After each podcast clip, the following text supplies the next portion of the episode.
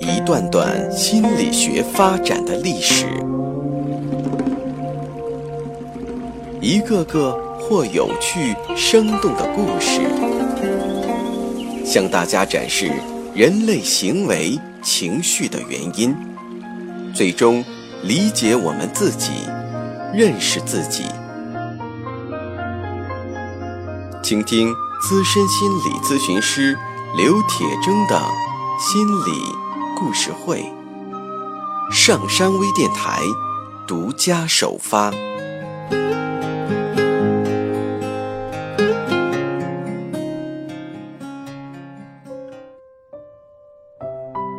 你好，欢迎收听今天的心理故事会，我是心理咨询师刘铁铮。今天我们继续来了解弗洛伊德的理论。弗洛伊德发展理论的核心是俄狄浦斯情节。让我们首先来了解俄狄浦斯是谁。俄狄浦斯的故事来源于古希腊神话和传说。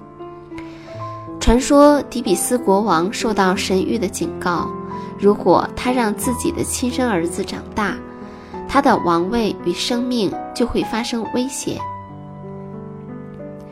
于是，他让仆人把儿子带走并杀死，但仆人动了恻隐之心，只将婴儿丢弃在荒野里。丢弃的婴儿被一个路人发现，并送给邻国的国王养大。多年以后，俄狄浦斯的亲生父亲去朝圣。路上遇到一个青年，并发生争执，被青年杀死。这位青年就是俄狄浦斯，但俄狄浦斯并不知道他杀死了自己的父亲。当他来到底比斯时，这个国家遭到了怪兽斯芬克斯的困扰。俄狄浦斯破解了斯芬克斯之谜，挽救了国人，被底比斯人民推举为王，并娶了王后。也就是他的亲生母亲。当然，他们都不知道真相。后来，底比斯发生了瘟疫和饥荒，人们请教了神谕，才知道俄狄浦斯犯了杀父娶母的罪行。明白真相的俄狄浦斯用金钩刺瞎了自己的双眼，离开了底比斯，四处漂流而去。这就是心理学中俄狄浦斯情节的原型。俄狄浦斯情节又称为恋母情节，是精神分析学的术语。弗洛伊德认为，儿童在性发展的对象选择时期，开始向外界寻求性对象。对于幼儿，这个对象首先是双亲，男孩以母亲为选择对象。而女孩则常以父亲作为选择对象。在这种情形之下，男孩对他的母亲发生了一种特殊的柔情，视母亲为自己的所有，而把父亲看成是争得此所有的敌人，并想取代父亲在父母关系中的地位。同样的，女孩也以为母亲。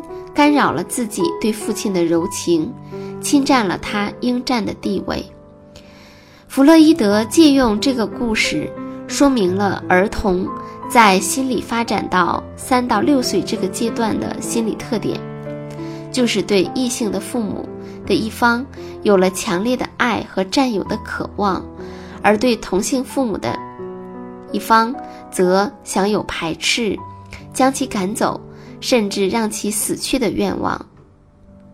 但是父母双方是一对夫妻，又都是他所需要的重要的人，这就构成了孩子与父母之间的三角关系。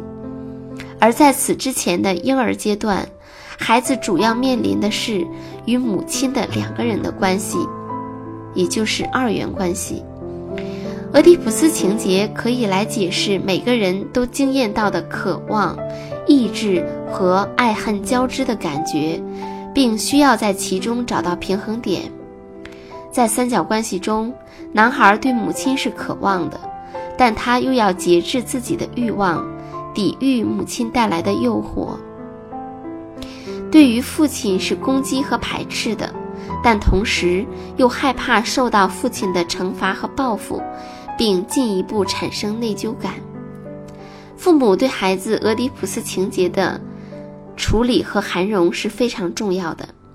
母亲一方面要能够享受儿子对他的迷恋，同时又不能出现诱惑性的行为；父亲应该平静地享受孩子对母亲的迷恋。不必感觉被威胁，并随时准备好做儿子的榜样，同时接纳儿子对他的攻击的渴求和贬义。父亲作为儿子认同的对象，使得他逐渐接受父母本是夫妻，自己无法插足。男孩自己需要认同父亲作为男人的方式，走自己成长的路，成为一个男人，去寻找自己的另一半。自己所爱的女人。弗洛伊德认为，俄狄浦斯情节是通过阉割焦虑的威胁而解决的。男孩感到他的竞争对手会阉割他，并假定父亲会以类似的方式惩罚他。他会想要解除对手的这种威胁。正是通过会被阉割的威胁，儿童才能放弃俄狄浦斯的野心。也就是占有同性的父母的野心。当男孩子开始记恨父亲，想要拥有母亲的时候，自然会表现出对父亲的敌视。但是，越来他会发现自己不够强大来抵制父亲，转而，他会向父亲学习产生认同，慢慢的就成长起来了。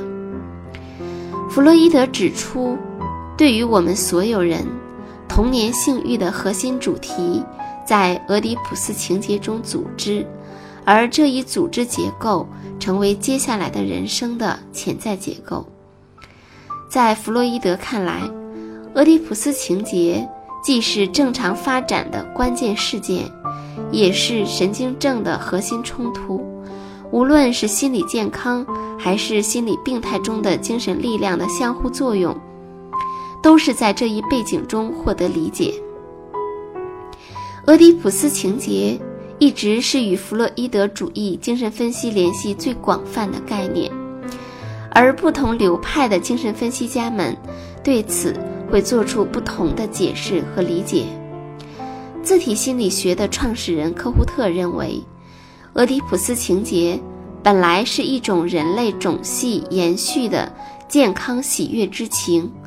但是如果父母不能以没有敌意的坚决和没有诱惑的深情，去同理儿童的这种喜悦之情，而是要么过度放纵，要么令儿童受到伤害的创伤性的回应时，那么儿童的俄狄浦斯情节就成为真正病态的俄狄浦斯情节，并成为未来神经症状的缘起。